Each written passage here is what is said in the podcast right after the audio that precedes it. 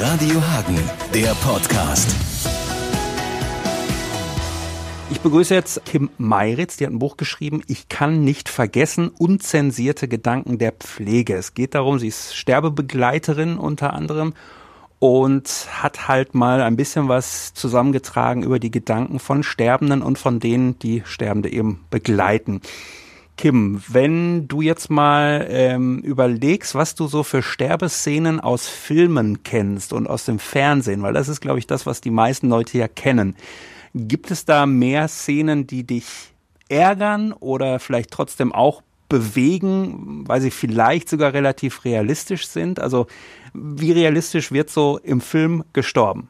Ja, hi erstmal und äh ja, ich sag mal, wir haben alle dann so ein bisschen Grace Anatomy vor Augen, wie alle immer ruhig einschlafen und ja, alles, alle sind bei denjenigen. Es ist ein Haufen an Schwestern und Pflegepersonal und Ärzten drumherum. Und das ist das, was mich auch so ein bisschen fuchsig macht, weil das ist meistens eben nicht die Realität. Leider. Meistens ist es halt hinter verschlossenen Türen oder oft. Das heißt, in der Regel würdest du sagen, ist der Tod tatsächlich ein einsamerer, vielleicht dann auch, ja, weiß ich nicht, vielleicht äh, gerade zur Zeit natürlich auch Corona bedingt. Da ist ja in, in der Anfangszeit sicherlich auch einiges nicht ganz richtig gelaufen. Was würdest du jetzt jemandem, der das noch nie erlebt hat, sagen? Was ist das Wichtigste in so einem Moment? Wie muss man da als Sterbebegleiterin vorgehen, damit das ein würdevoller, angemessener Abschied wird? Ja, also ich sag mal so, generell kann man ja sagen, ich bin ja selber auch examinierte Pflegefachkraft, habe auch in diversen Pflegeeinrichtungen gearbeitet. Es gibt einmal ganz, ganz tolle Kollegen, die lassen die Tür weit offen, wenn jemand im Sterben liegt und es gibt einfach Menschen, die sind überfordert. Ich denke, eine Sterbesituation gleicht immer einer kompletten Überforderung auch, weil es sind Ausnahmesituationen. Das Wichtigste ist, dass man bei jemandem ist, jemandem das Gefühl geben, er ist nicht alleine und er muss diesen Weg nicht alleine gehen. Und das ist, dass man muss Ängste erkennen, wenn jemand unruhig wird während des Sterbens. Ich meine, das ist, das ist etwas, das ist ja unvorstellbar mächtig. Und wenn man dann Ängste bekommt und man hat diese Ängste und keiner geht dagegen an, es gibt so tolle Medikamente dagegen oder Schmerzen. Wenn jemand alleine verstirbt, ja, woher weiß man dann, dass er schmerzfrei verstorben ist? Das ist so das, was ich immer sage. Bei jemandem sein, Schmerzen erkennen, Ängste erkennen, Fortbildungen bekommen. Es ist ja wahrscheinlich dann auch was, habe ich jetzt schon so ein bisschen durchgehört, was sehr individuelles. Der eine ist vielleicht tatsächlich ganz ruhig, vielleicht auch, weil er so bei sich ist und vielleicht auch medikamentös äh, gut eingestellt. Und der andere ist vielleicht sehr, sehr unruhig. Jeder ist wahrscheinlich ein bisschen anders dabei, oder? Ja, total. Also ich sage immer, äh, Sterben ist eine ganz, ganz persönliche, individuelle Angelegenheit. Jeder stirbt seinen eigenen Tod. Also ich würde niemals, ich habe, ich glaube, 40 bis 50 Personen bisher um, begleiten dürfen, wo ich aktiv dabei war und es war tatsächlich jedes Mal anders und ja, man trägt ja auch dann jeden Tod ein bisschen im Herzen weiter mit. Es lässt einen ja auch nicht kalt. Ja, ich wollte gerade sagen, also wenn man diesen Job macht, also es gibt ja so dieses Wort von, äh, ne, ich, ich lasse dann, ich schließe die Bürotür ab und dann ist gut. Das wird in diesem Job schlecht möglich sein. Was ist dann sozusagen nach oder im Feierabend äh, aus deiner Sicht besonders wichtig, wenn man diesen Job macht, um ja das zu verarbeiten, um das äh, irgendwie auch für sich selbst klar zu kriegen? Ja, also ich finde es besonders wichtig, einen Ausgleich zu haben. Ich sage immer, man hat Energiefresser und man hat Tankstellen. Wenn man gerade auch in der Pflege arbeitet, Pflegenotstand, Pflegeschlüssel und dann teilweise alleine für drei Stationen als Fachkraft zuständig ist und dann noch einen Sterbenden hat, hat man das Gefühl, man ist dem nicht, ja, nicht gerecht geworden. Und da ist es dann wichtig, wenn man dann nach Hause kommt, dass man seinen Ausgleich hat. Bei mir ist es zum Beispiel die Familie, das familiäre Umfeld und mein Hund. Also draußen dann Energie tanken und für den nächsten Tag wieder startklar sein. Wie erlebst du Angehörige. Also da wird auch nicht jeder gleich sein, aber vielleicht ähm, hast du einen ganz guten Überblick äh, aus deiner alltäglichen Arbeit. Ähm, der Tod wird ja immer so ein bisschen als Tabuthema ähm, benannt. Ist das auch was, was du bei Angehörigen spürst, dass die vielleicht häufig sogar distanziert sind, obwohl sie viel näher sein sollten? Äh, ja, weil das eben so ein, so ein großes Tabuthema auch ist? Ja, also es gibt Angehörige, die sind ganz, ganz stark, die halten die Hand. Das habe ich, ich habe auch zwei Beispiele an Gedankengänge vom Sterbenden in meinem Buch. Einmal der, äh, die sterbende Bewohnerin, die halt alleine ist, ohne Angehörige, ohne Pflegekraft und einmal eine, ja, einen Sterbefall, wo, wo der Partner dabei ist, der, die Ehefrau. Und die Angehörigen, die da sind, die sind unheimlich stark. Es fehlt oft an Aufklärung, was passiert gerade, ich habe das so gehandhabt, ich habe die Angehörigen zur Seite genommen und habe den Angehörigen erklärt, was ist zum Beispiel eine Rasselatmung, warum passiert das gerade, dass das nicht schlimm ist. Ja, weil im Sterbeprozess kann es halt auch vorkommen, dadurch, dass der Sterbende nicht mehr so schlucken kann, die Reflexe ausfallen, dass der halt Atemgeräusche macht. Das klingt nicht schön, das klingt sehr beängstigend, wenn man es nicht kennt. Und da fand ich es halt immer unheimlich wichtig, die Angehörigen an die Hand zu nehmen und zu sagen, so keine Angst, das ist normal, was da gerade passiert, es sind keine Schmerzen da. Angehörige müssen mehr aufgeklärt werden, damit sie eben dieser Situation standhalten können. Wenn denn Angehörige überhaupt da sind. Das ist natürlich das andere Extrem wenn Angehörige da sind und vielleicht auch, wenn die Pflegekraft hoffentlich Zeit dafür hat. Wie, wie ja. doll tickt da immer die Uhr, ähm, obwohl man vielleicht jetzt denkt, eigentlich muss ich jetzt hier bleiben. Jetzt ist es hier gerade entscheidend. Äh, aber ich weiß genau, ich habe noch zehn weitere, die vielleicht auch meine Hilfe brauchen. Ja, die Uhr ist ein totaler Gegner. Das ist eine Katastrophe. Also ich sage ganz ehrlich, wie es ist. Bevor ich in die Selbstständigkeit gegangen bin, hatte ich eine Nachtstelle als Nachtschwester in einer Pflegeeinrichtung und war äh, für drei Stationen alleine zuständig mit einer total tollen Pflegeassistentin. Ja, da muss man zusehen. Da muss man gucken, okay, äh, gehe ich jetzt meinen Rundgang? alle zwei Stunden oder bleibe ich jetzt bei der akut sterbenden Person? Und da ist es an einem selber eine Priorität setzen zu müssen. Und das ist ein Unding. Man muss sich persönlich entscheiden. Ich sag mal, haben wir jetzt zwei Sterbende auf äh, verschiedenen Stationen, da fängt das doch schon an. Da weiß man dann nicht mehr, wo man hingehen soll.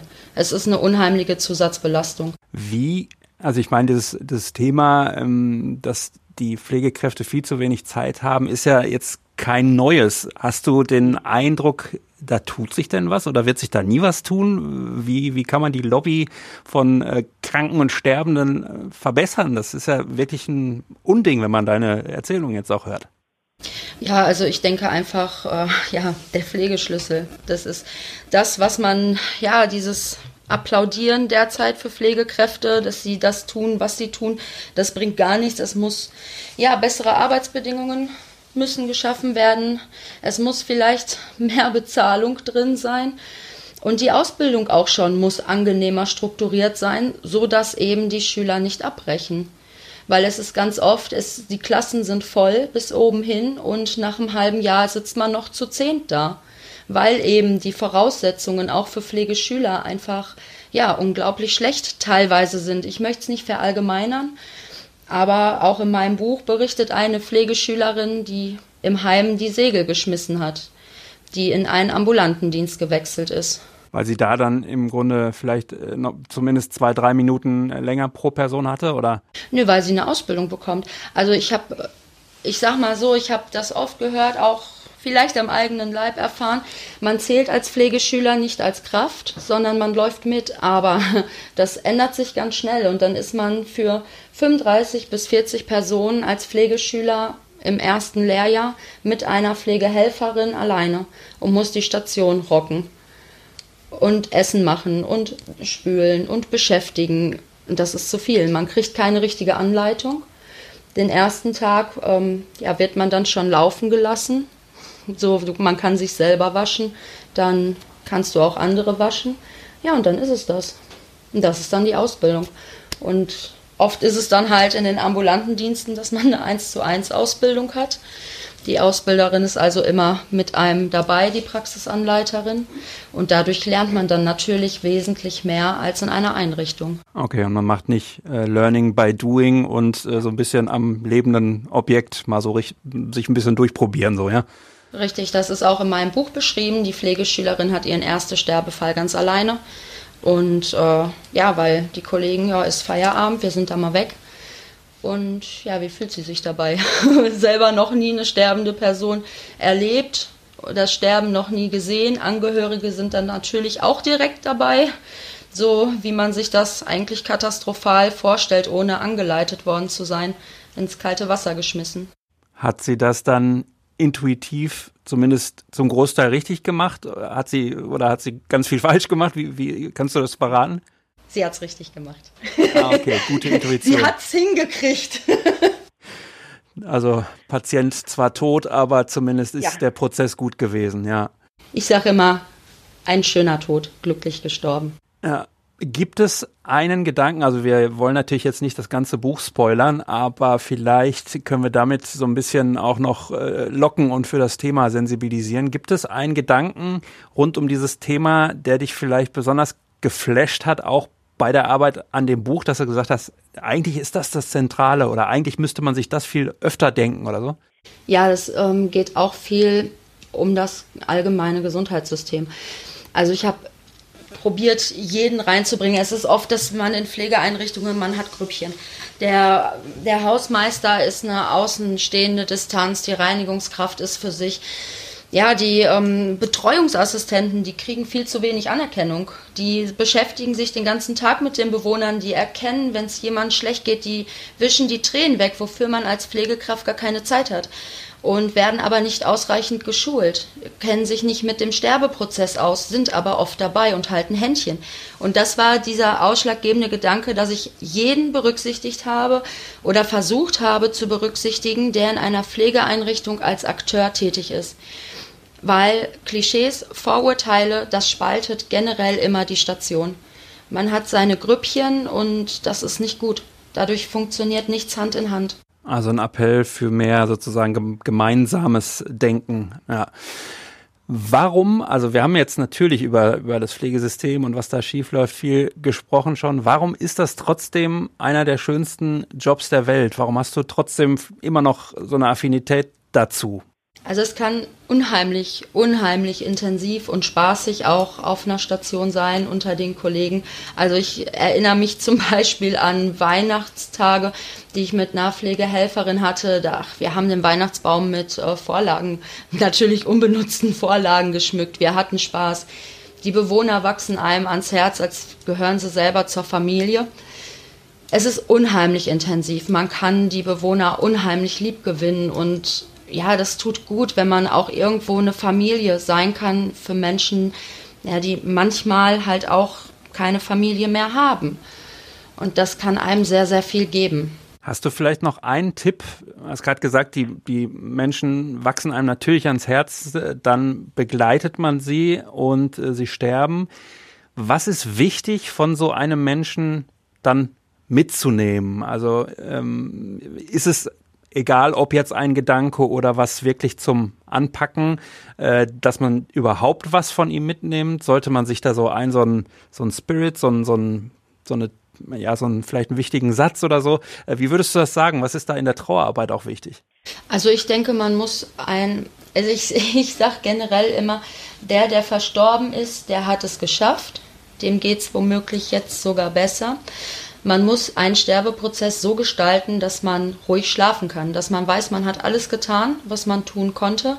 Es geht einem gut damit, weil man kann den Tod nicht aufhalten. Steht er mit dem Fuß in der Tür, ja, dann ist er da. Man kann die Tür krampfhaft zuhalten, man kann aber auch sagen, komm rein und ne, wir arbeiten miteinander und nicht gegeneinander. Man muss am Ende des Tages sagen können, ja, ich habe alles gegeben, mehr war nicht drin Mehr konnte ich nicht geben und dann kommt man damit meistens ganz gut zurecht. Das ist ein schönes Schlusswort. Das Buch heißt Ich kann nicht vergessen, unzensierte Gedanken der Pflege von Kim Meiritz. 178 Seiten. Ja, genau. Empfehlung. Ich danke für das Gespräch über ein Thema, worüber man ja, wenn man jetzt nicht gerade in deinem Metier ist, nicht so häufig spricht und das häufig verdrängt, aber man sollte wahrscheinlich viel öfter drüber sprechen.